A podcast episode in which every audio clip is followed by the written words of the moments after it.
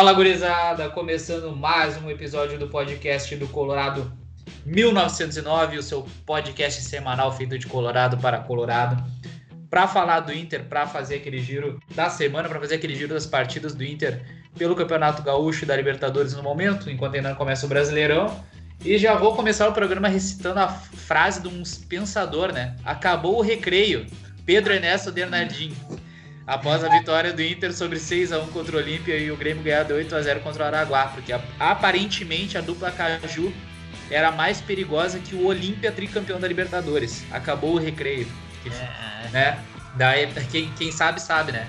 Pra bom, bom entendedor, minha palavra basta. Com certeza. E, e, o que eu falei no grupo ontem também, o John largou uma cirúrgica, né? Acabou o recreio, agora é aulas, né? Aulas cria. Foi 6x1 no meio da semana, agora foi 4x1 pro cima do Juventude, uma vitória tranquila.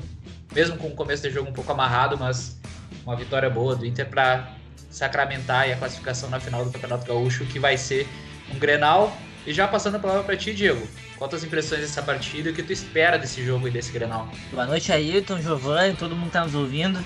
Cara, a expectativa não poderia ser maior para esse Grenal, né? Eu acho que essa é, deve ser a trigésima vez que a gente fala isso nos últimos 80 grenais que teve nos últimos anos e a gente já tinha nosso programa em alguns deles e tem sido a tônica na maioria dos grenais, né? A gente chega bem, jogando boas partidas e chega no grenal nada acontece. Então, para mim é uma expectativa muito grande, assim, porque é a decisão de um título, a gente tá vendo que existe uma resistência muito grande, né, de setores da imprensa do Rio Grande do Sul em relação ao, ao, novo trabalho do Inter, da direção do treinador. Então é muito importante, eu acho, ganhar esse, esse título. Eu tô na expectativa. Eu não digo nem entusiasmo, por causa que, infelizmente, o, a gente não vai ter o nosso melhor jogador, que é o Tyson, né? A gente viu a diferença que ele faz uh, quando ele tá em campo. Então vai ser um jogo duro. O Grêmio começou um trabalho com o Thiago Nunes que acertou logo de cara, assim, não mudou muitas características que a gente sabe do time deles. Então é uma é um jogo assim que eu acho que vai ser bem difícil, né? Ainda mais vendo esse jogo que foi com o Juventude, assim. Eu até acho que não foi um jogo tão tranquilo. O, o jogo do Inter teve alguma dificuldade de fluir, mas quando ele flui, ele é letal. Eu acho que essa é a palavra que a gente tem para definir o, esse time do Inter. Quando consegue ultrapassar as linhas do adversário, é letal chega em condições muito boas a definir, tem ótimos definidores. Então, essa é a expectativa que eu tenho, né? Que a gente consiga fazer essa saída de bola. Porque se, se sair, aí o time tá fazendo muitos gols, né? Com muita facilidade até. Sim, sim, sim. Quando a saída de bola funciona, o jogo como um todo flui muito mais, mais fácil, né? E pra ti, Giovanni, qual a tua análise aí, tuas primeiras palavras sobre essa classificação para a final do Campeonato Gaúcho, que querendo ou não é bem importante para dar até dar mais confiança pro trabalho do Miguel Angel, né? Com certeza, boa noite, gurizada, nossos ouvintes. É a primeira final, né, no Miguel. Né, conseguiu chegar numa final, o poder não chegou, né?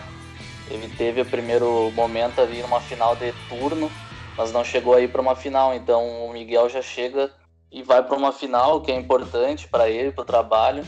E a gente não chegava numa final de gauchão desde 2019, quando a gente chegou com o Odair. Então são poucas finais, né, cara? Desde 2016 aí, 2017 a gente chegou, perdemos pro Novo Hamburgo, 2018 a gente não chegou, 2019 a gente chegou e perdeu nos pênaltis, a gente não fez um gol no Grêmio, 2020 a gente ficou só no turno, né? E aí agora 2021 finalmente um Grenal de novo e tá na hora de, de entrar a valer, né? É o primeiro, a primeira decisão, vem dizer assim, desses últimos tempos, de uma, com um clássico então é muito importante, eu acho que vai ser vão ser dois jogos muito difíceis, decididos nos detalhes assim, porque querendo ou não, o time deles já vem jogando há um tempo juntos e ganhando do Inter, né? É o mesmo grupo, só que mudou o treinador agora. E o Thiago Nunes chegou bem, né? Cinco vitórias aí em cinco jogos. E o Miguel tá nessa sequência aí boa. Tá fazendo bastante gol. O Inter é um time que faz bastante gol. E eu vejo com, com bons olhos essa final. Assim. Eu acho que dá pra, dá pra gente chegar e vencer sim, porque nosso time vem repetindo boas partidas e o esquema cada vez está funcionando melhor. Eu acredito que se a gente conseguir principalmente vencer a primeira partida bem do Grêmio, vencer por 2 a 0 né, que seja 1 a 0 só vencendo, eu acho que ir para a arena com, com a vitória deixa a pressão toda pro lado deles, né? Sim, é. sim, sim, tem, tem esse aspecto. Algo ainda. que eles não lidaram ainda. Nesse... Exato, é. A, a, pressão sempre teve do nosso lado. O Inter sim. sempre foi o time pressionado mesmo. Eu acho que a única vez que a gente não entrou pressionado foi no Grenal da Arena, no primeiro lá, o jogo da Libertadores. Foi, onde, foi verdade. Onde a, o favoritismo era Davis, é. Davis, né? Até porque tinham vencido o Grenal do Galchão. E agora a gente chega aí com, com a pressão novamente, mas se a gente ganhar o primeiro jogo que é na nossa casa, vai todo pro outro lado. Sim, sim, sim. Tem, com certeza tem, tem esse aspecto. Mas eu, eu acho, eu, eu tô bem confiante, assim, cara, para esse Granal, porque uh, puxando a análise pra final e também sobre a partida com o Juventude, ontem poderia ser um jogo que o Inter poderia ter se complicado, né? Poderia ter se afobado, talvez. Uh, ter caído no, nos próprios erros, porque se, eh, a, até os 30, 35 minutos do primeiro tempo, o Inter teve mais dificuldade no jogo, né? Era uma partida que estava se tornando bem amarrado, o Inter não estava conseguindo fluir o jogo dele. E depois aquilo dali desandou. O Inter conseguiu virar a chave de alguma forma, até mesmo dentro de campo, que isso é importante, né? Não foi algo que precisou esperar chegar ao intervalo para conseguir melhorar a atuação. A gente sabe que às vezes acontece. Então, a, a, foi até um, um, ponto interessante analisar um pouco esse poder de reação dentro da própria partida. Porque, digamos, se a gente toma, tivesse tomado um gol uh, nesse momento ruim do time, teria complicado muito mais, né? Porque o Juventude já havia ganhado o jogo de ida. Então, uh, surpreendeu positivamente essa recuperação no, durante o jogo, ali no primeiro tempo ainda. E também a gente conseguiu fazer quatro gols novamente, né? O Inter tá, tá brincando de fazer gols, né? O poder de ataque do Inter tá muito grande. E a gente viu alguns comentários falando sobre o sistema defensivo do time do Inter, que o Juventude teve algumas chegadas, mas é interessante analisar que também, tendo algumas chegadas, não está conseguindo marcar, né? O Inter não está não tá cedendo muitos gols.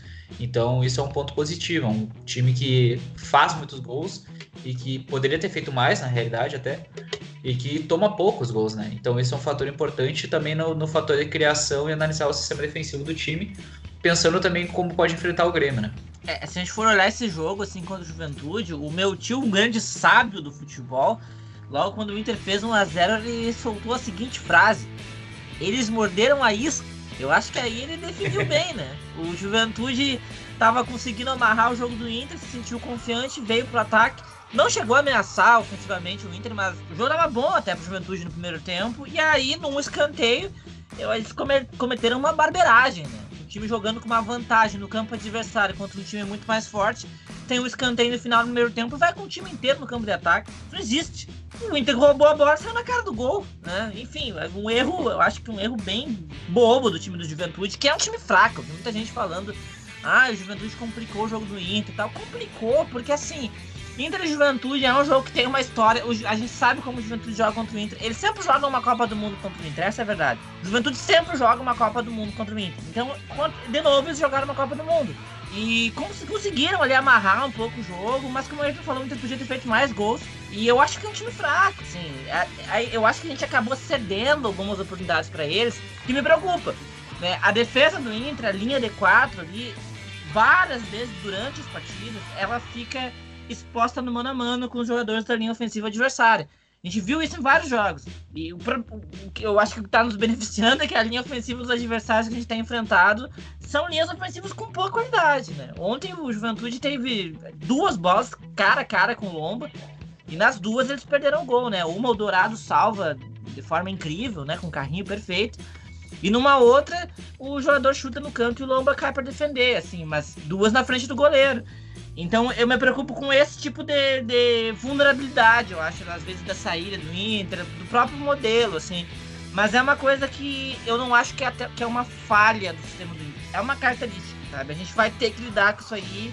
E até por isso eu acho que as expectativas pro ano do Inter é mais focada nas Copas. Porque eu vejo que esse time do Ramires ele tem pontos altos, muito altos, e tem vulnerabilidades que complicam uma consistência maior durante a temporada. Então eu acho que se a gente conseguir acertar esses pontos altos nos momentos certos, a gente pode vencer qualquer um. E eu acho que esse vai ser o desafio, desafio da temporada do Inter, assim. Conseguir encaixar esse jogo de altíssimo rendimento nos momentos certos. Tem conseguido, né? Vamos ver como é que vai ser durante o ano. É, cara, ontem eu não. Eu achei uma partida bem ok da, dos dois times, assim, o Juventude jogou com o que tinha. O Inter fez o que tinha para fazer também, segurou placar ali meio que matou o jogo quando quis, porque foram dois gols em dois minutos no final do primeiro tempo. Isso mostra a letalidade que é o ataque do Inter. Eu vejo essas falhas mais como, às vezes, até uma eficiência do adversário, porque o Inter não joga sozinho, né, cara? O sistema, uma hora, vai vai dar essas aberturas, assim. Eu não, não, não me preocupa de, desse jeito, assim, porque até agora eu não, não vejo assim uma partida insegura da defesa do Inter. Eu vejo com, com, com a, a, ocorrências que tem no jogo, que, que tem contra qualquer equipe, sabe? O Inter vai sofrer contra o Grêmio, vai sofrer contra o Juventude contra qualquer equipe. Mas enquanto isso, o ataque fazendo os gols que tem fazendo não me preocupa, porque era, era a mesma coisa que o DP pregava, sabe? O Inter jogava para fazer mais gol com o adversário. E o Inter tá fazendo quatro gols por jogo, cara. Isso aí é, é muito grande. Com, com o Miguel hoje, a gente tem essa certeza de que o time sempre vai jogar para frente. Isso aí me anima, porque mesmo o time ganhando de um, dois, três, o Inter não para. É um, é um que o time precisa, sabe? Nunca tá satisfeito com o que tá acontecendo dentro da partida. E é. mesmo, mesmo que sofra pressão, eu acho que tem, tem isso aí de aprender a sofrer durante a partida. Eu vejo que o Inter está se doando bastante ali na parte defensiva, mesmo quando ocorrem essas falhas. Eu acho que é um time que, que tenta aperfeiçoar o modelo durante o jogo. Eles se cobram bastante durante o jogo. Isso aí eu acho que está bem nítido. Eu, eu gostei, assim, de novo, do, da parte de, defensiva do Inter e da ofensiva, eu acho que a gente tem que falar um pouco mais do Zé Gabriel, que é um cara que, vem, ser, vem, vem sendo execrado, mesmo sem jogar mal, eu acho meio injusto com ele, porque acho que no mínimo umas três chances que o Inter consegue criar no jogo passam pelo pé dele. Ele tem essa saída de bola muito melhor do que do Cuesta, por exemplo. E as pessoas falam que o Cuesta é o único é. defensor que joga ali, sabe? Mas não é verdade. Ontem quem foi mal foi o Cuesta e o Zé Gabriel foi bem. É, eu acho que o Zé Gabriel tem feito uma temporada muito boa. Ele começou bem o ano. Eu não entendo. Ontem eu, eu acabei vendo um, uma live famosa no Rio Grande do Sul depois do jogo e estavam comentando. Eu, eu vi esse comentário né, do âncora dizendo que o Zé Gabriel fez uma partida muito ruim e que a torcida é, do Inter quer o Lucas Ribeiro. Eu não sei que torcida do Inter ele tá falando, eu não sei que jogo ele viu. É, eu vejo o contrário. O Lucas Ribeiro teve um momento bom ali com o Abel, mas não fez boas partidas nesse modelo do Ramírez. Eu não, não vi. Talvez o Granal jogou bem, teve aquela chance e tal. E, mas de, do resto, muito inexpressivo. E o Zé Gabriel não, o Zé Gabriel participa, ele faz a saída melhor que o Cuesta. Eu até acho melhor. que, assim, uma opinião um pouco eu acho que ele começou a temporada melhor que o Cuesta, inclusive. O Gus tem feito os gols, tem, ele, ele, tem os lançamentos que ele acha um cara livre, mas da parte defensiva na saída, o Cuesta é muito lento. Muito lento. Muito lento e burocrático, né? Burocrático. Burocrático, eu concordo contigo. Eu acho que o Cuesta ele tem mais essa. Ele aparece mais. O jeito dele. Hum. Ele, ele, é um cara que é visado em campo, todo mundo, a torcida gosta do cara. E quando ele faz gol, enfim, ele dá assistência, ele é um cara que aparece mais. Eu gosto do Cuesta, não vou falar aqui que o Cuesta é um mau jogador e eu vi ontem muita gente falando que o Cuesta foi mal na partida por causa do pênalti. Não é só por causa disso, sabe? Tipo, a, o, o pênalti foi a, a, a, menor coisa que ele fez, sabe, de errado, porque eu acho que ele chegou atrasado só, não achei um, uma coisa que, que tem que ser execrado, sabe? Mas enfim, eu acho que o Zé Gabriel ele tá crescendo nesse modelo do, do Miguel. E eu acho que mesmo ele fazendo tudo que ele está fazendo de, de, de, positivo, ele vai ser um cara avisado, porque ele ficou marcado, sabe? É um cara que vai demorar para a torcida largar do pé dele, principalmente esses caras fazendo campanha contra. E se um cara, se um cara com esse poder ficar fazendo campanha contra, quem é que tá falando em Lucas Ribeiro, cara? O Lucas Ribeiro não jogou nada o ano inteiro. E eu ah. discordo, eu, eu, eu, não acho que ele foi bem no Grenal, eu acho que a saída do Inter foi muito lenta. Por isso que a gente teve aqueles 500 passes dentro da zaga, porque ele não andava para frente. Uma bola que ele saiu, foi a chance dele, foi a única, a única vez que o Inter acelerou na partida. Então o zagueiro que tem a saída de bola faz a diferença, cara. É, eu, eu já tinha comentado antes que eu prefiro o Zé Gabriel, eu acho ele um melhor zagueiro mesmo que o Lucas Ribeiro. Para mim, na marcação, Sim. o Zé Gabriel é melhor que também, o, também melhor. o Lucas Ribeiro. O ano passado ele deixou a desejar alguns momentos por algumas falhas, por exemplo, uh, naquele bote, né? Querer dar um bote para antecipar uma bola. Sim. A gente viu acontecer isso algumas vezes, ele se afogando. Mas ele sempre demonstrou ter uma qualidade interessante no passe, porque a gente sempre fala que de formação ele é volante, né? Na verdade, a formação ele era atacante.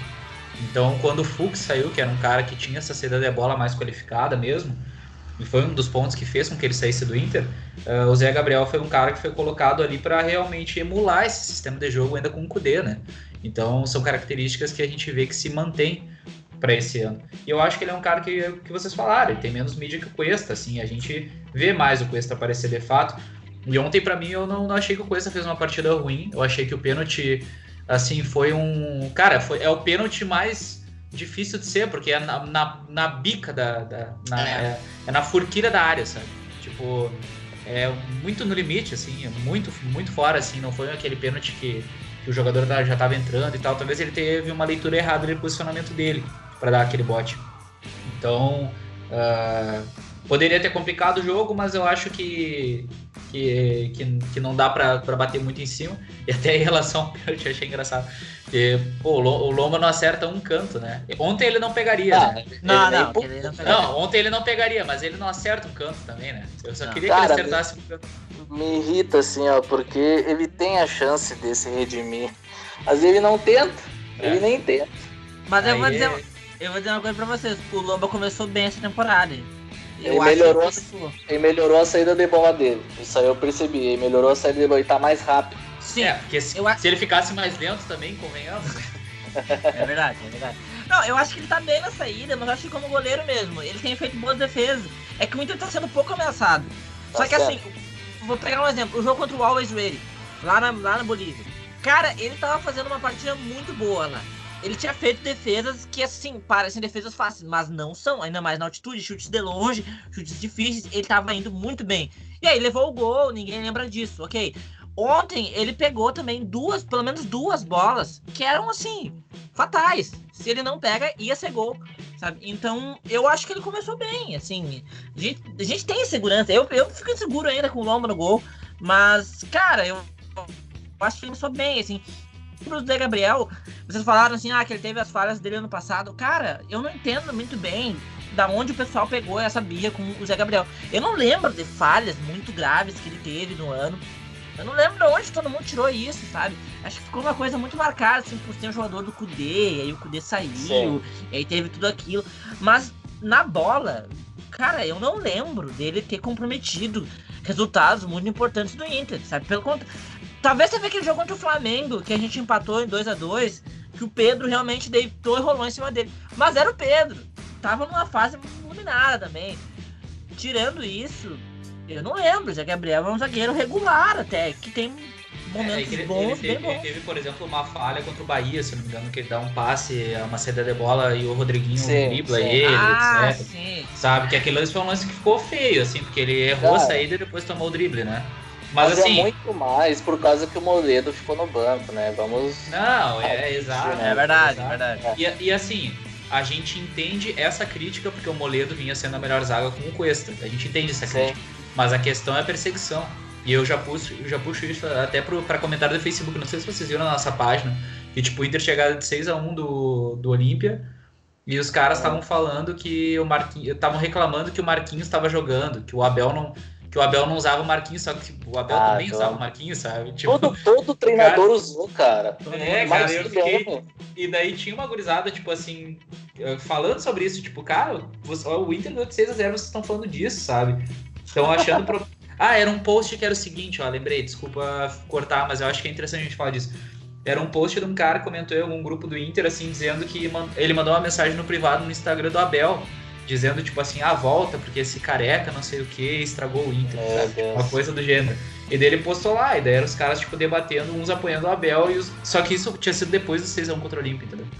Então, Cara, assim, não, não dá pra entender Não tem cabimento isso aí, não tem. É, é uma discussão que não, não, não tem nem razão de ser, assim, né? Tipo, cara, não, não tem sentido. O Abel já saiu, já foi embora, já passou tem por que trazer isso agora, a não ser para atrapalhar o ambiente do Inter, né? A gente sabe que tem gente que tem esse interesse.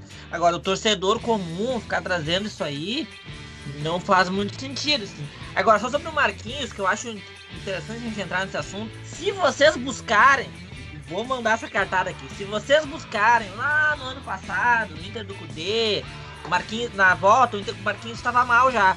E eu falei o seguinte, gente, nós temos que ver o seguinte. As melhores atuações do Inter com o Cudê é com o Marquinhos no campo. Pode pegar. O Inter contra o Flamengo, Marquinhos titular. Inter e Católica, Marquinhos titular. Grenal na Arena, titular. Tudo Marquinhos estava em campo. E às vezes ele, ele tava jogando mal, mas ele tava em campo. Eu acho que o, o, o, mérito que ele tem, que às vezes a gente não percebe, é que ele encaixa muito bem aquela marcação ali que o Inter faz, sabe, em cima. Ele domina aquilo ali. Ele consegue completar bem os espaços. Tanto que no jogo contra o Olímpia, ele, ele sai na cara do gol. Num, num, lance lá que o Inter consegue tomar a bola do Olímpia, ele fura a bola. Só que assim, é ele que faz aquilo ali. E o Inter cria um monte de chance. E aí ele erra, tem os erros técnicos, né? Mas eu acho assim que, cara, ele. Ele tem um mérito, sabe? Ele não é de todo ruim. Não, não é, também acho. Eu acho que a partida que ele fez contra o Olímpia agora na Libertadores foi uma partida razoável, cara. Ele teve. Ele, ele tecnicamente na frente com a bola, assim, dá pra ver que ele tá muito nervoso, ele se enrola com a bola. Ele é um cara que parece estar tá com medo de jogar e de errar, e acaba fazendo tudo errado.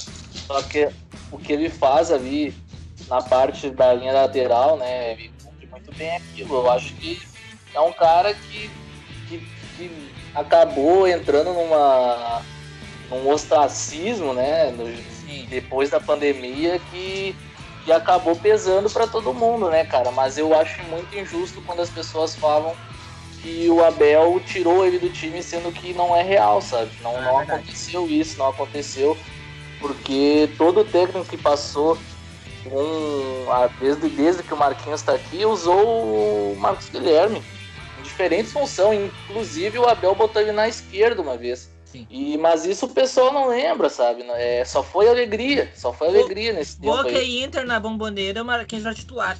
Exatamente. Boca e Inter. E foi uma das melhores partidas que o Inter do Abel fez. E, e então, o Marquinhos jogou bem esse jogo. Jogou, jogou. Era, ia ser gol, gol dele, né? É. Se não fosse gol contra. Mas enfim, cara, eu não. O Marcos Guilherme é um cara que, que vai, vai continuar sendo que nem o Zé Gabriel, assim, também. Vai ser difícil é, ser um cara uh, deixar de ser perseguido, assim, porque pegou muito, sabe? Pegou muito. E, esses dois, eles são os caras mais marcados e a torcida, ela pesa a mão mesmo. A torcida é muito passional, não adianta. E só piora quando os caras, né, fazem campanha na internet. Uns caras grandes fazem campanha na internet, zoam um cara, levam para outro, outro lado, né? Vão pro pessoal ao invés da, da crítica vindo no, no campo. Isso aí acaba prejudicando, né? Sim, é que eu acho que o grande problema do Marquinhos é justamente a questão da decisão, né? A finalização dele. A gente pega os dados dele do ano passado, ele tinha acho que 25, 26 jogos. E ele era tipo o jogador que tinha mais atuado no Inter nessa certa altura da temporada e, e, não, não batiam, não batiam os dados, né? Então é um cara que tem que ser criticado nesse ponto, porque ele é aquele cara participativo mas que às vezes peca um pouco na. Às vezes não, ele tem pecado bastante, né? Na realidade, na, no momento de decisão do jogo. Contra o Olímpia ficou bem claro isso, até aquele Muito vídeo nervoso. depois do, da partida, né, que viralizou, etc. Mas, enfim, eu acho que eu trouxe só esse ponto aí do, do Abel, etc, para ver como, como mesmo dentro de tudo que aconteceu essa semana, o Inter fez 10 gols novamente em dois jogos. Uh, ainda querem diminuir, né? Como eu falei no início do programa, cara, o Pedro Neto deu uma declaração uh, pré-jogo contra a dupla Caju, que foi, foi piada, né? Piada. Piada, piada, ele dizia, piada. Ele dizia que depois de uma rodada de Libertadores contra o Olímpia acabou o recreio. Eu queria entender para ele que acabou o recreio, o Inter ganhou de 6 a 1 do Olímpia. Se fosse o Flamengo ganhando, qualquer outro time. Cara, o Olímpia é tricampeão da Libertadores, entendeu?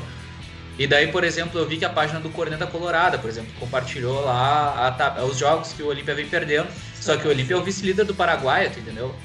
Então, assim, é, é, um, é um serviço, sabe? Daí é, é, é, diminuir o próprio trabalho do Inter, entende?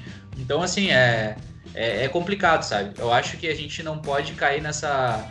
Na famosa ladaia de achar que é normal isso. Há quantos anos a gente não viu o Inter fazer isso? Há quantos esquece, anos? Esquece que o Inter tá disputando uma Libertadores, cara. É, tá cara, quando, quando o Grêmio. Não tá. Quando o Grêmio jogava aquele futebol 2017 2018, que faziam placares mais elásticos, era o melhor time do Brasil, o melhor time da América. É, Agora é. o Inter é recreio. Agora, Exatamente. Entendeu? Não, é bom, então, são... é bom mencionar isso aí. Porque o Grêmio em 2017, ele pegou aí que, que é, sei lá, Godoy Cruz. Zamora. Zamora. Aí tu vai, Canto do Rio, é, sei lá, Tupinambá, esses os times que eles jogavam, assim. Aí faziam lá aquelas goleadas e tal, e era o melhor time do Brasil. E ficou, né? Ficou no imaginário coletivo de que o Grêmio 2017 é um timaço e tal, ganhava todo mundo. Quando foi um time que não enfrentou nenhum grande desafio na, naquela Libertadores, fato. E agora eles tentam igualar, o que me irrita é que eles tentam igualar uma coisa que não existe. Existe equiparação, que é a Libertadores da Sul-Americana. Não é tipo, o Grêmio fez 6 a 8 no Araguá. Porra, quem é o Araguá, gente? O Uruguai, Araguá é um time semi-profissional, quase. Né? 2002, o Inter fez. Porra, pelo amor de Deus, sabe? Tipo, eu acho que essas coisas só aumentam a, a, Não digo a pressão, mas aumenta a vontade que a gente tem de ganhar esse, esse título estadual em cima deles. Porque é, eu digo mais em cima dessa imprensa aí, por causa que o Grêmio tem um treinador gaúcho, sabe? Então é, eles fecham mais com, né, com a turma lá do Grêmio. E então pra gente ganhar deles vai ser muito importante. Eu nem digo nem do treinador mesmo, do Thiago Nunes, que acho que não tem nada a ver com isso. Mas a gente vê que é muito parcial, assim, cara. Porra, hoje mesmo, sabe, eu tava vendo um, a repercussão, né, de um, de um certo, certo âncora aí de um programa televisivo muito importante do Rio Grande do Sul. Tipo, ah, o jogo do Inter, o Inter ganhou com dificuldade do Juventude. E o jogo do Grêmio é o Grêmio impôs a vitória no Caxias. Tipo, cara, tá na cara pra qualquer um que quer ver, né? É, é foda isso, porque isso acaba prejudicando. E eu acho que às vezes, assim, até na avaliação do torcedor do Inter, sabe? Porque a gente, pra, pra ter que se defender de, desses caras que estão atacando o Inter, às vezes a gente acaba assim. Também acho que se entusiasmando demais, sabe? O, o, Inter tem dificuldades, ainda tem pontos fracos que cabe pra nós ficar de olho. Vou dar um exemplo. O Moisés. O Moisés é um cara que eu acho que começou mal o ano. Eu não tô vendo ninguém falar disso. O, ele participa muito do jogo, mas muito. O impressiona muito ele. E poucas vezes ele entrega né? O que precisa, ele combina mal as jogadas, ele cruza mal, enfim, eu acho que ele começou mal o ano. E pouca gente fala isso porque a gente fica tentando, sabe, sempre rebater esses caras e meio que assim, ah, tudo tá bem, entendeu?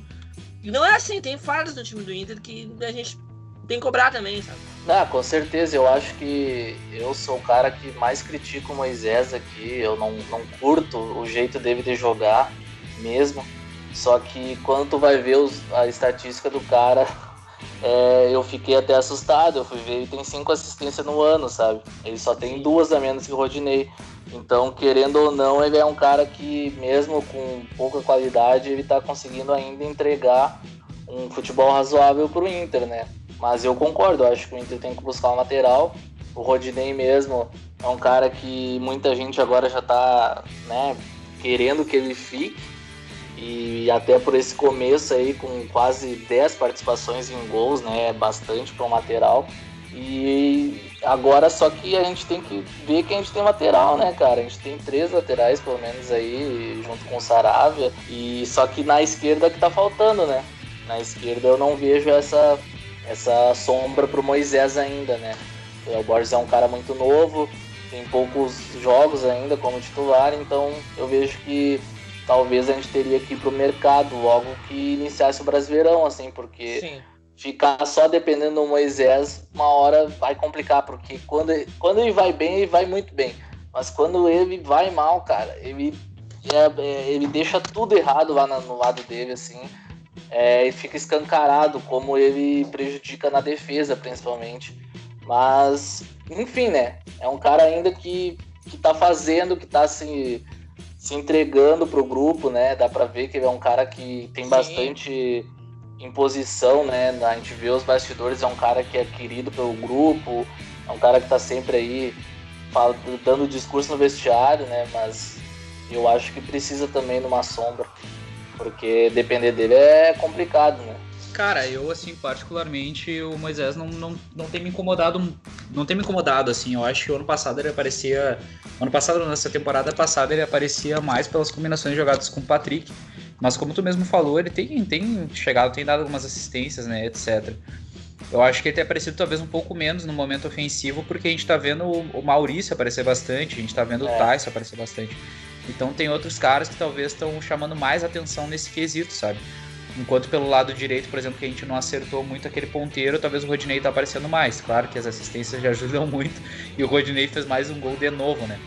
Então eu acho que é uma questão de, de holofote, assim, também, sabe? Que, que talvez pese nessa, nessa análise em relação ao Moisés. Porque, como eu comentei, uh, defensivamente eu não, não tenho visto muitas falhas dele, assim. A gente sabe que ele é um pouco mais fraco na defesa. E quando encrespar jogos mais difíceis, a gente sabe que tem jogadores melhores no futebol brasileiro, mas até o momento não é um ponto. Ah, Para ser bem sincero, assim, o Inter no geral não tem me nesses últimos jogos não, não tem me passado assim muitas muitos problemas, sabe? Eu, eu sei que é porque também a gente pegou uh, times um pouco mais fragilizados, a gente precisa de alguns testes um pouco mais, mais fortes, né? Contra times mais organizados, o Grenal já vai ser um, um jogo assim, mas até pra gente conseguir analisar e expor esses, esses defeitos, né? Mas até o momento, assim, tem me agradado bastante a forma como o Inter tem se comportado em campo. Eu acho que, por exemplo, mesmo uma partida sem o Tyson contra o Juventude, a gente conseguiu fazer quatro gols, sabe? Então isso também até me dá um pouco mais de tranquilidade pra gente jogar um Grenal mesmo sem o Tyson. Eu acho que a gente tem a capacidade de produzir uh, de uma forma bem sólida também para esse jogo. Eu acho que tem, eu acho que tem, assim, mas eu tenho algumas, assim, preocupações. Tipo, o Moisés mesmo, eu acho que nesse jogo contra o Juventude, eu acho que ele foi bem mal. Tem, o Juventude tinha um, um, ponteiro direito ali, não sei quem é, mas que passou por ele, assim, ó, quase todas as vezes que ele tentou, ele passou por ele.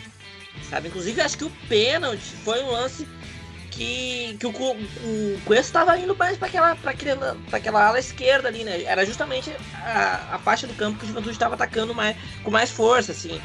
Ele é um jogador que me preocupa bastante. Eu acho que ainda tem que ir pro mercado também, assim. O Léo Borges me pareceu ser um lateral mais defensivo e também recebeu poucas oportunidades, assim.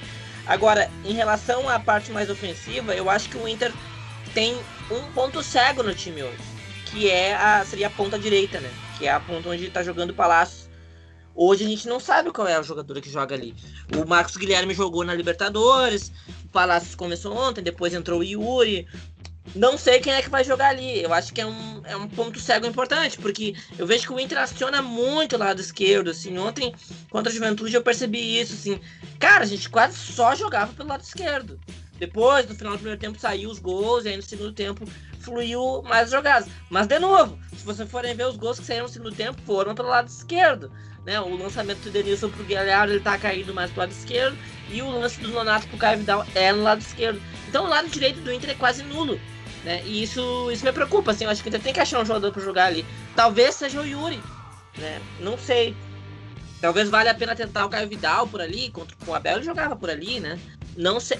Hoje me parece que o titular é o Marcos Guilherme, né? Porque o Palácio está lesionado. O outro é o Marcos Guilherme. Enfim, eu acho que esse é o grande ponto cego do time do Inter. O resto, praticamente já tem um, um jogador, né? O Maurício joga na esquerda, ou às vezes joga por dentro, o Caio Patrick ali. E é isso aí, né? Esse lado esquerdo tá resolvido. O Caio Vidal entra ali também. O Pracedes entra no lugar do Tyson e tal. Agora o lado direito é o, é o ponto cego do time do Inter. Eu acho que de, de todas as definições do, do Ramires, essa é a, a, mais indefinida até agora. É a mais indefinida, mas é incrível, né? Como o ataque continua funcionando. Isso que, que é, a gente tem que analisar também, né? Imagina quando acertar mesmo um cara ali cara que funcione e combine as jogadas pelo lado direito, onde funcione mais, porque a gente vê muito o Rodinei participando do jogo, né? Raramente um atacante entra ali e consegue fazer grandes jogadas. O Palácios ainda meio tímido, jogou pouco ali também, jogou pela esquerda. O Patrick jogou por ali também já. O, o Yuri Alberto já caiu também quando entra no segundo tempo. Então, uma hora vai ter que acertar esse cara, né? Quem é que vai jogar ali? Agora a gente tá com o Palácios machucado. E eu não sei se ele vai deixar o Vidal, né, cara? Eu acho que ele talvez ele vá com o Marcos Guilherme de novo, né? E aí a gente vai se incomodar, né? Vamos, a gente, a gente vai ouvir muita coisa de novo, né? Porque a crítica vai continuar em cima do Miguel por ter escolhido ele e não Caio Vidal. E aí, se o Inter chega a jogar mal, aí já começam a cair em cima, né? Porque essas escolhas, principalmente Marcos Guilherme e Zé Gabriel, são as que mais batem no treinador, né? Até agora. O resto ali não, não tá dando tanto. não tão tanto, tanto ênfase nisso, né? Então eu acho que fica entre ele e o Caio Vidal, porque não, não, ele não vai colocar o Maurício ali, sendo que o Maurício acertou já pelo lado esquerdo. E, então eu vejo que essa posição aí, quando a gente acertar mesmo, o Inter vai, vai melhorar, né, cara? A tendência é essa, porque mesmo com, com, com um time definido ali, o Inter continua fazendo gol, né? Isso aí que é importante. É, eu iria de Caio Vidal, né? Eu acho que o Caio Vidal é um jogador interessante, um jogador jovem, vem, fez duas boas partidas, né? Participou de, dos dois gols, de dois gols nos últimos dois jogos, um gol de bicicleta e agora um gol contra o Juventude, que foi o gol de cabeça do Rodinei, né? Que ele bate, o goleiro espalma. E, e, jogando mais pelo lado esquerdo, né? Até. Mas só que o Caio Vidal ano passado jogava mais pelo lado direito. Quando ele estuda, jogando mais pelo lado direito. Então é um cara que já tá. tem as características, pode jogar tranquilamente ali. Acho que ele é um cara que tem aquela característica que ano passado a gente falava disso, né? Que é, se não fosse o Patrick, nenhum jogador do Inter incomodava a defesa adversária uhum. no enfrentamento. Então o Caio Vidal acho que é um cara que traz um pouco desse lado que é interessante para o Inter. A gente sabe que é um time que tem jogado de uma forma muito mais uma troca de paz, mas é bom ter um jogador também numa característica um pouco diferente, né? Eu acho que pode achar uma solução interessante, ainda mais considerando em Grenal, que a gente já falou em outros programas aqui. Grenal tem se decidido em lances individuais, né? A favor do Grêmio. Então o Caio Vidal pode ser um peso na balança a favor do Inter nesse sentido também. É, eu acho que ele, ele tem algumas opções. Ou ele vai com o Patrick na esquerda e puxa o Maurício para direita, e fica esse o time, com o Prachedes no meio, né? O Prachedes seria o reserva é, mas, imediato. Mas para agora não tem como, né? O Patrick tá fora. Não, eu me refiro ao Grenal. Ao Grenal já é, Sim. tem jogo agora terça, né? Não, não, agora terça, agora terça eu acho que não tem mistério. Agora terça ele vai com o Tyson no meio, o Maurício na esquerda, e aí na direita eu acho que ele vai com o Yuri. O que vai ser interessante, né? Porque a gente sabe que o Yuri é o nosso melhor reserva, né? Daqui a pouco é. o Yuri acerta ali. Eu acho que ele vai com o Yuri, e não o Caio Vidal. Mas agora pensando no Grenal, eu acho que aí tem muitas opções, porque volta o Patrick, né? Tudo indica que o Patrick volta. Aí ele pode jogar com Prachetes, Mauri, uh, Patrick na esquerda e, e, joga o Maurício lá pra direita. Depois que o Maurício já jogou ali. Ou ele mantém o Maurício na esquerda, Prachedes, e aí na direita o Yuri ou o Caio. Né? Acho que são mais ou menos essas as opções. Esse esquema sem o Tyson e com o Prachedes me preocupa um pouco, assim, porque o Prachedes ele não ainda se encontrou como esse armador que é o Tyson, né? A gente viu no Granada Arena. O Projeto jogou naquela faixa do campo, ele teve espaço, ele teve a bola e a coisa não, não andou tanto, né? Inclusive, ele teve uma bola na frente pro gol que ele definiu mal. E, então, me preocupa um pouco ele ali. Acho que vai ser ele no Grenal. Eu queria ver o Yuri na ponta, mas, cara, eu não sei se não desperdiça o Yuri na ponta, sabe? Porque o Yuri ele é muito bom definidor, né? Ele é um cara de. Ele é um cara que tem, tem que ter na frente do gol, né? Ele é lá na ponta, eu não sei.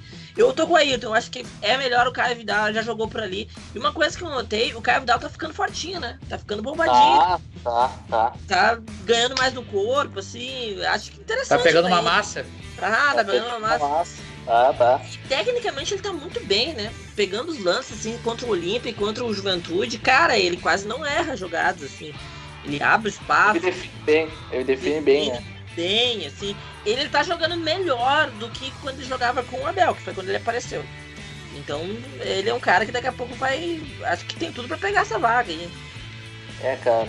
A gente já tá falando do Grenal, né? Mas esse jogo contra o Tátira é muito importante, né, cara? Essa sequência que o Inter vai ter, Tátira, Inter, uh, o Grenal, aí depois mais um jogo fora na Libertadores, depois a final, é, vai ser uma sequência absurda, né, cara? Puxa, de, tá com o nosso calendário aí? Tô com, tô com o calendário aberto aqui, tô vendo aqui. Puxa o nosso calendário aí desse mês, então, que vai ser só. Vai ser uma maratona. Ó, tá. Começando por terça-feira, então, né, Tátira e Inter. 16, que é num domingo, Inter e Grêmio, primeiro jogo no Beira Rio. Aí no dia 20, na quarta-feira, né, se eu não me engano, Olímpia e Inter, lá no Paraguai. Aí no domingo, de novo, Grêmio e Inter, decisão na Arena. Aí no dia, Dia 20 é 26, quinta-feira. quinta-feira. É. Bah! Ah, É. Puxado. botar os reservas contra o Olímpia se ganhar do Tati. Isso aí depende do resultado ida do, do Gaúcho. Exato, exato. Daí no dia 26, Inter e Alves, né? Joguinho morto já praticamente no Beira Rio. Quarta-feira. E no dia 30 já inicia o Brasileirão Inter e Sport no Beira Rio.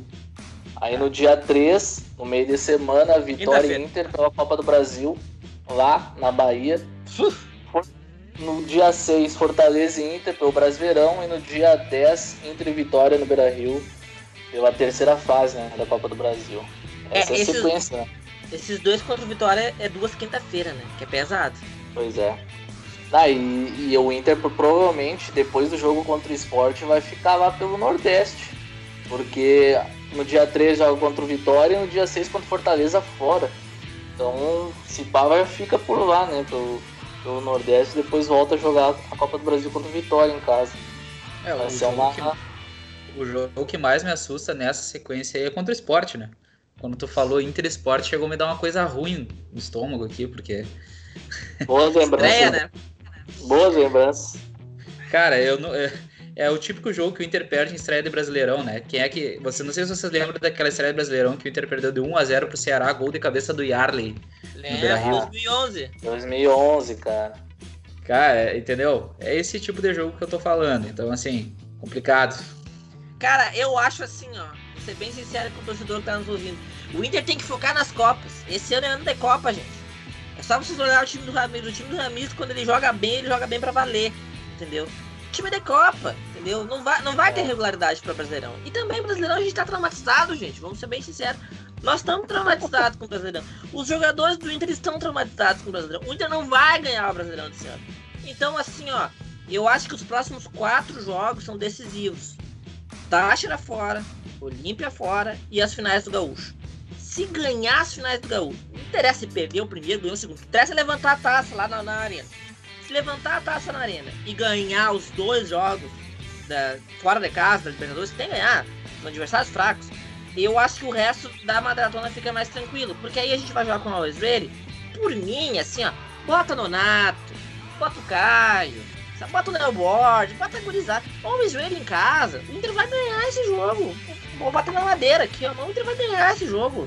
E a estreia do Brasileirão, o esporte em casa, aí tá falando do trauma. Também, bota Nonato. Bota, puxa lá, puxa o Léo Muchacho. Não interessa, entendeu? Esporte em casa. Não, não, não, não, não. Léo- tá. Léo Muchacho, tu Cara, não, bota, bota o banguzinho, sabe? Não, não, não. O? O El Muchacho, só, só pra esclarecer a torcida do Colorado, o El Muchacho não se encontra mais no Internacional hoje. Já foi O embora. Léo Muchacho não se encontra ponto, né? Ponto. É, é isso, né? É, então, assim, é- essa início do Brasileirão, eu, sinceramente, eu estou cagando. Estou cagando pra Brasileirão, sabe? Se tem que ganhar o Gaúcho e tem que fazer o- a- os três pontos nesses dois jogos fora. E depois é pensar em Copa do Brasil. Libertadores Essa Copa do Brasil a gente tem que firmar. tem que firmar. Na real, eu tô, eu, tô, eu tô com o Diego, só que eu acho que o nosso time é muito melhor que vários do Brasileirão. E eu acho que o Inter consegue ganhar com até facilidade de muita gente, jogando o, que a gente tá jogando, sabe? Eu acho que o esquema ele, e, e os jogadores se prevalece já contra vários times no Brasileirão. E eu não sei, daqui a pouco a gente vai, né, vai brigar nem querendo brigar. É, é Ah. eu, eu, eu acho que a análise é por aí e é, e é interessante fazer uma comparação em relação ao ano passado. Eu acho que o time do Inter, esse ano, ele consegue alcançar um pico maior do que o ano passado. É. E a partir do momento que tu consegue alcançar um pico maior, te permite tu sonhar mais alto numa Libertadores no momento. Tá, tudo bem. Sonhar com o Libertadores, tudo bem. Mas não se enganem com o brasileiro. O torcedor vai se enganar, eu sei. A imprensa vai cair nessa e vai cobrar o time do Inter. Só que assim, eu concordo com o Giovanni. Nosso time. O nível do brasileiro é muito baixo, tirando uns 4, 5 times ali, o resto a, a gente Sim. ganha os dois. Ida e volta tranquilo. Isso aí, pra mim, faz força no argumento. Tem que, botar, tem que botar, sabe, reserva. Foco nas Copas, foco nas Copas, porque nós temos chance de ganhar mesmo com time alternativo. E aí o torcedor vai se enganar, porque aí o Inter vai ficar no bolo e o torcedor vai ficar lá cobrando. Tem que ganhar, tem que ganhar, tem que ganhar. Esquece, esquece. Eu acho que a, estratégia do Brasileirão tem que ser assim. Vamos ficar no bolo. Fica dentro do bolo. Se ninguém desgarrar, quando vê, né? Nós damos o bote. Esse tem que ser a estratégia. É, Agora e, não vou me matar pensando em brasileiro. Isso que tu tá falando, eu acho que vai no encontro que eu ia, que eu ia falando, Diego, porque, porque é o seguinte, a minha análise é que a partir do ponto que tu consegue ter um pico maior, um teto maior de qualidade no teu time, realmente tu tem que sair com as competições que são, que são maiores. Claro que o Brasileirão é gigante, mas é competição mata-mata, que tu vai pegar os melhores times da América, etc., até a própria Copa do Brasil, tu precisa chegar na ponta dos cascos. No ano passado, não, a gente, eu falava muito nessa questão, a gente falava muito isso do trabalho do Cudê, que era questão de consistência. O brasileiro precisa de consistência. Então a gente ia jogo a jogo, buscando a vitória. Claro que toda temporada a gente vai tentar isso, isso não vai ser diferente esse ano. Mas a gente estava indo numa questão muito mais circunstancial do, dos enfrentamentos que a gente ia pegar. Então a gente ia colocando as forças mais ou menos onde se encaixava. A gente não esperava que iria muito longe numa Libertadores, talvez. Não. Sabe? A gente, a gente sabe, poderia ir, mas não era um time tão forte para ser campeão, não era um time para bater de frente com o Flamengo, para bater de frente com o River Plate. River Plate. Uh, talvez ainda não seja realmente, porque são times especiais, né? Mas uh, é, é um time que nos permite sonhar mais para chegar lá no momento decisivo, muito pela chegada do Tyson, eu, eu coloco isso assim, 40% pela chegada do Tyson, sabe? Porque eu acho é. que é o cara que faltava, é o cara-chave que faz o Inter dar esse pulo de, de, de, de, qualidade. Se o Tyson não tivesse chegado, por exemplo, eu, eu apostaria mais minhas fichas no brasileiro, talvez, ou numa Copa do Brasil. Agora com o Tyson, eu quero Libertadores, entendeu? Eu acho que é o que é o que, que, que junto com o que o time vem jogando, é o que é o grande dif diferencial, assim. Cara, é, tem mais, tem mais os jogadores, os jogadores para voltar, né? O Bosquilha tá para voltar. Sim, sim. O Saravia já voltou, né? Vai começar a jogar mais. Então são, vai ser um acréscimo gigante, né? Daqui a pouco aí. E os jogadores que, e os jogadores que evoluíram e se mantiveram, né? Por exemplo, o Yuri Alberto, a gente viu que não foi um verão. Entendeu? Um cara que se manteve. Galhardo também. Galhardo também. Sim. Galhardo o Galhardo é um cara que, por exemplo, no começo da temporada a gente falou que poderia ser negociado. Agora a gente já tá vendo é. que ele recuperou o bom futebol dele. Recuperou, é. recuperou. O Bosquilha pode ser o cara que a gente tava falando aqui que tava faltando, né? Que é o ponta direita ali. Sim. Tem tudo para ser, né? Tem tudo para ser. É o lado que ele joga, ele tem é, ímpeto ofensivo para jogar ali. Corta pro então, meio e bate pro canhota. Né? É, exato. Assim, eu, eu, eu, vi que ele volta provavelmente no mês que vem, mês de junho. Mas assim, o, o que o Ayrton falou em relação às competições, eu já falei aqui e reafirmo pro torcedor. Cara, meu, a minha esperança, eu assino agora embaixo para essa temporada é o seguinte: Campeonato Gaúcho e Copa do Brasil. Eu fecho agora, assino agora. Carimbo. A Libertadores é meu sonho. Mas é como o Ayrton falou, o time do Flamengo, sabe, é um time muito forte. O time do Palmeiras, o time do River. Eu consigo ver o Inter perdendo mesmo nos seus melhores momentos para esses times. Agora, Copa do Brasil, cara, e Gaúcho, assim, eu acho que seria perfeito, sabe? Seria perfeito, é o que a gente precisa, né? Brasileiro, ah, Brasileirão seria, eu não acredito. Seria uma conquista que a gente vem, vem querendo há muito tempo, né? Uma conquista nacional e uma conquista que a gente já bateu na trave duas vezes nesse século, né?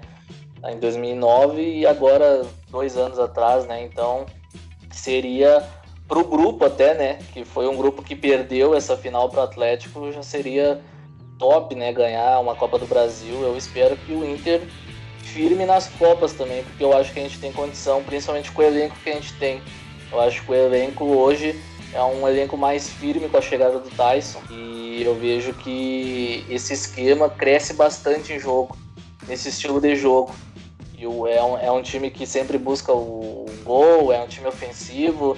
Eu vejo o Inter batendo de frente com todo mundo. Não sei se vai ganhar, mas eu acho que tem que jogar valer a, a todos os jogos, né, cara? É o que tem. Sim, com certeza, com certeza. E a gente tem uma classificação forte agora na Libertadores, a gente sabe que é muito importante, né? Então o Inter já, apesar da derrota na primeira rodada, tem, tem plenas condições de conseguir ganhar todos os jogos, na realidade, né? Pelo que vem atuando. Então tem que, tem que dar o máximo agora, já ficar mais tranquilo, ver o que vai acontecer nas oitavas de final da Libertadores ver quais são os, os times vão passar. Pelo que eu vejo, não vai ter nenhuma grande surpresa, assim, né? Não, não vejo nenhum grande time ficando fora. Tá, é grande time no sentido de qualidade de time, né? Por exemplo, o Santos pode ficar fora.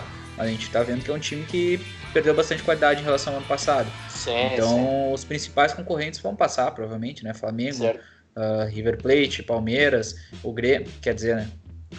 Então é, é, é, complicado, né? Então, assim, é, tem, que, tem que chegar forte mesmo, tem que chegar forte. Mas o Grêmio, e, o Grêmio não tava sobrando no grupo lá?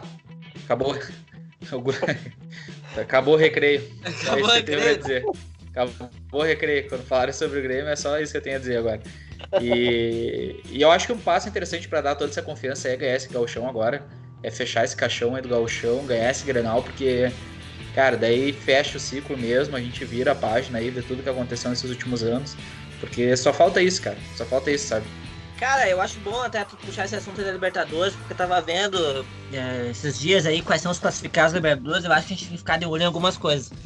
E aí eu até queria colocar na mesa o que vocês acham, porque eu acho assim, no momento, no momento, o Boca e o River são segundo colocados da, dos seus respectivos grupos. Ou seja, eles seriam possíveis adversários do Inter, né? Já que o Inter tudo indica vai ser o primeiro colocado do grupo B. Eu penso assim, uma vez que os, todos os favoritos ficarem em primeiro lugar, fica só as babinhas em segundo, né? Ou um ou outro ali, time forte, talvez o Racing vai ser o segundo time do, do, do grupo do Flamengo, etc. São Paulo. No grupo São Paulo, é. é. E tem essa alternativa né? E aí tu corre o risco de todos os favoritos passarem para as quartas, né? Ou então você torce para que dê algumas zebras, por exemplo, o Fluminense ficar em primeiro e o River ficar em segundo, porque daí ficam uns times fortes de segundo colocado. E se a gente der sorte no sorteio, esses times fortes enfrentam nossos adversários. E aí eles se matam entre eles. E aí daqui a pouco tu tem uma tabela interessante para as quartas de final. Eu sou mais partidário dessa segunda opção, porque eu tô confiante no sorteio esse ano. Posso estar errado, posso, mas tô confiante. Eu acho que o sorteio esse ano vai ser, vai ser bom para nós. Já foi bom, né? Nos grupos, acho que vai ser bom nas oitavas também. Então daqui a pouco o Flamengo se pega com o River, por que não? Né? O Palmeiras se pega com Boca. E os dois se matam. É ótimo para nós. Eu quero que eles se matem. E o Inter ali daqui a pouco pega, sei lá, um. Sei, Cerro Portenho, entendeu? Eu, eu acho o seguinte: o Inter tem que ficar de olho. Quem que vai ser o segundo colocado do grupo do Galo? Vai ser uma babinha. Provavelmente o seu. Pois é. Baita bola. É o que eu, tô vendo no sorteio. Tem que ser, tem que ser o Ou então do grupo do. do Palmeiras. Defesa e Justiça ou Independente do Vale. Não é tão fácil assim, né? Nenhum deles vai ser tão fácil assim. Mas é viável. O resto não é tranquilo. São jogos mais duros. É, eu acho que o grupo do Argentino Júnior, eu acho que é um pouco mais tranquilo pelo que eu tô vendo, assim, do ah, grupo. Não sei, não. Cara. Curitiba o... vai ser o Atlético Nacional, né? É, exato. Os caras ganharam uma, perderam outra e empataram a outra, sabe? É um grupo que o Argentino Júnior está sobrando. Daqui a pouco o Atlético Nacional nem se classifica, porque o. Porque tá muito embolado. O, o Argentino está com 9, o Atlético 4, a Católica 13 e o Nacional 1. Então o Nacional, se ganhar aí duas, já, já fica como segundo. Então Cara, vai, vai, eu acho que esse, esse grupo do Argentinos Júnior e do Galo seria perfeito pro Inter. O resto já fica mais complicado, assim, até mesmo defesa, viu? É um timezinho ajeitado, mas que eu vejo que, que pode dificultar pro Inter, sabe? E daqui a pouco o Independente se recupera também, porque tá empatado ali, né? Estão perdendo Sim. no salto. E é um jogo difícil também. Eu preferia pegar algum time do grupo F ali do grupo F, ou o Cerro Portinho, que esse grupo do Galo aí não tem cabimento. É um time é, ou, ou o, o, segundo do nosso grupo, né? É, mas daí pegar o Always na Bolívia de novo. Ah, mano, no Beira, no Beira Rio não basta de 5. É, cara, eu vi uma partida do. Eu acho que eu tava vendo a partida Argentinos e Atlético Nacional. Cara, eu achei o time do Atlético Nacional bem. bem comum sim, para ser sincero, apesar de ser um time de expressão, daqui a pouco é um time que tá num nível do próprio Olímpia, né? Que a gente sabe que, que é um time grande, mas que não, não, não vem com um time forte de fato. Sim, mas, mas que eu digo, tipo assim, é nome, mas não tá com, com um grande nível de qualidade, por exemplo, um Santos da vida. Então, é, é, esse ano tem, tem um fator interessante de ter alguns times bons que, que não são tão, tão conhecidos, né? Por exemplo, pega o Independente Del Valle e o Defesa e Justiça. São dois times encrespados de pegar. Talvez daqui a pouco mais difícil de pegar até do que um time maior. Mas vamos ver, né? Vamos, tem, tem que esperar, porque daqui a pouco, como vocês falaram, assim, por exemplo, o River já fez dessas, de se classificar na, na, né, na finaleira. O Boca Os caras já passaram com sete pontos, né, velho? É, então é, é, não, não é a primeira vez que isso acontece, né? Parece que eles poupam energia. O River Plate, principalmente, né? Que vem sendo vencedor nos últimos anos, poupa energia na fase de grupos para depois chegar no mata-mata e, e acabar com a competição, né? Vai tropeçando. Então, a própria eliminação do Palmeiras foi isso, né? É, tropeçaram na ida para depois fazer um jogaço fora de casa. Então, é, se não fosse por isso aí, talvez tivesse ganhado mais duas Libertadores, né? Quando eles foram eliminados por Lanús, por exemplo. Então, é, é o time que eu não quero pegar de forma nenhuma, assim, né? Que se, se, não, eles não, se classificarem se, se, se, eles se classificarem em segundo, vamos ficar em segundo, que daí já, já evita sim, também, não, não pega numas oitavas, sabe? Porque pode acontecer isso também, né? Conforme o Diego falou ali, da mesma forma que eles podem se matar entre eles, a gente pode pegar um River daqui a pouco. Então, é melhor, melhor evitar, né? Melhor evitar nesse primeiro momento. Mas eu acho que é isso aí, gurizada. Eu acho que a gente deu um geralzão já na semana e conseguiu falar bastante dos jogos já podemos dar por encerrado esse programa aí. É isso. Não é tem mais. Ah, uma lembrança importante, né? Uma lembrança importante: sorteio da camiseta do Tyson, que tá rolando Verdade. na nossa página.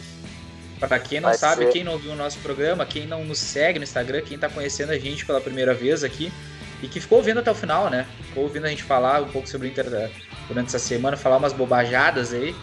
Mas com certeza a gente não falou mais bobajada do que a, a nossa mídia esportiva gaúcha, né? Isso daí com certeza não. eu durmo com a, com a consciência tranquila. Então tá rolando um sorteio bem interessante na nossa página do Instagram lá, que é um sorteio de uma camiseta do Inter dessa temporada 2021 com a personalização Tyson 10, né? Para comemorar a volta do nosso craque, do nosso ídolo. A gente tá fazendo esse sorteio. O sorteio teve início no começo Uh, logo depois, ali, um dia depois da partida contra o Olímpia, e vai estar tá valendo agora contra a, uh, até a próxima partida da Libertadores, né? Agora no meio dessa semana da publicação desse podcast. Então vocês podem ir lá participar, ver as regras direitinho para compartilhar, tem que compartilhar, curtir, comentar. Você sabe mais ou menos como é que funciona o sorteio. E corram lá que, que tem bastante gente comentando lá, tem bastante gente participando, mas a sorte está lançada aí, né? Vai, vai que é. pinta essa bolinha. O jogo do Inter contra o Tátira é 7h15, né? Eu acho que o sorteio vai ser um pouco antes ali, né? A gente, faz ao, a gente faz ao vivo lá no Instagram, lá, acompanhe, né? E a sorte tá lançada, né, cara? É, sorteio é isso aí, comenta quanto mais vocês puderem, marquem lá a galera e já era. É o primeiro sorteio que a gente tá fazendo. Daqui a pouco a gente lança mais outros aí, então sempre bom seguir a página, porque além de conteúdo top, né, a gente está sempre aí fazendo essas campanhas, né? Sim, sim, sim. E não vai ter calote, né? Não é migué, como ah, não, não. não tem isso, né? Porque é, é, aquilo que eu falo, a gente já teve, já deu, já apresentou, né, um dos nossos ouvintes aí nesse nosso primeiro ano de projeto com uma camiseta internacional retrô, depois do final da nossa Liga no Cartola, então agora a gente está abrindo esse sorteio aí para presentear algum torcedor ou torcedora felizardo aí nessa semana comemorar essa volta do Tyson e também para ajudar a gente a divulgar o nosso trabalho, né? Então, sempre que vocês puderem curtir, compartilhar nossos perfis Instagram, Facebook, Twitter e aqui no Spotify, nosso arroba colorado1909 com underline no começo e underline no final. A gente agradece muito a força. Esse é o Grisada, valeu mais uma vez pela gravação, um forte abraço e vamos Inter!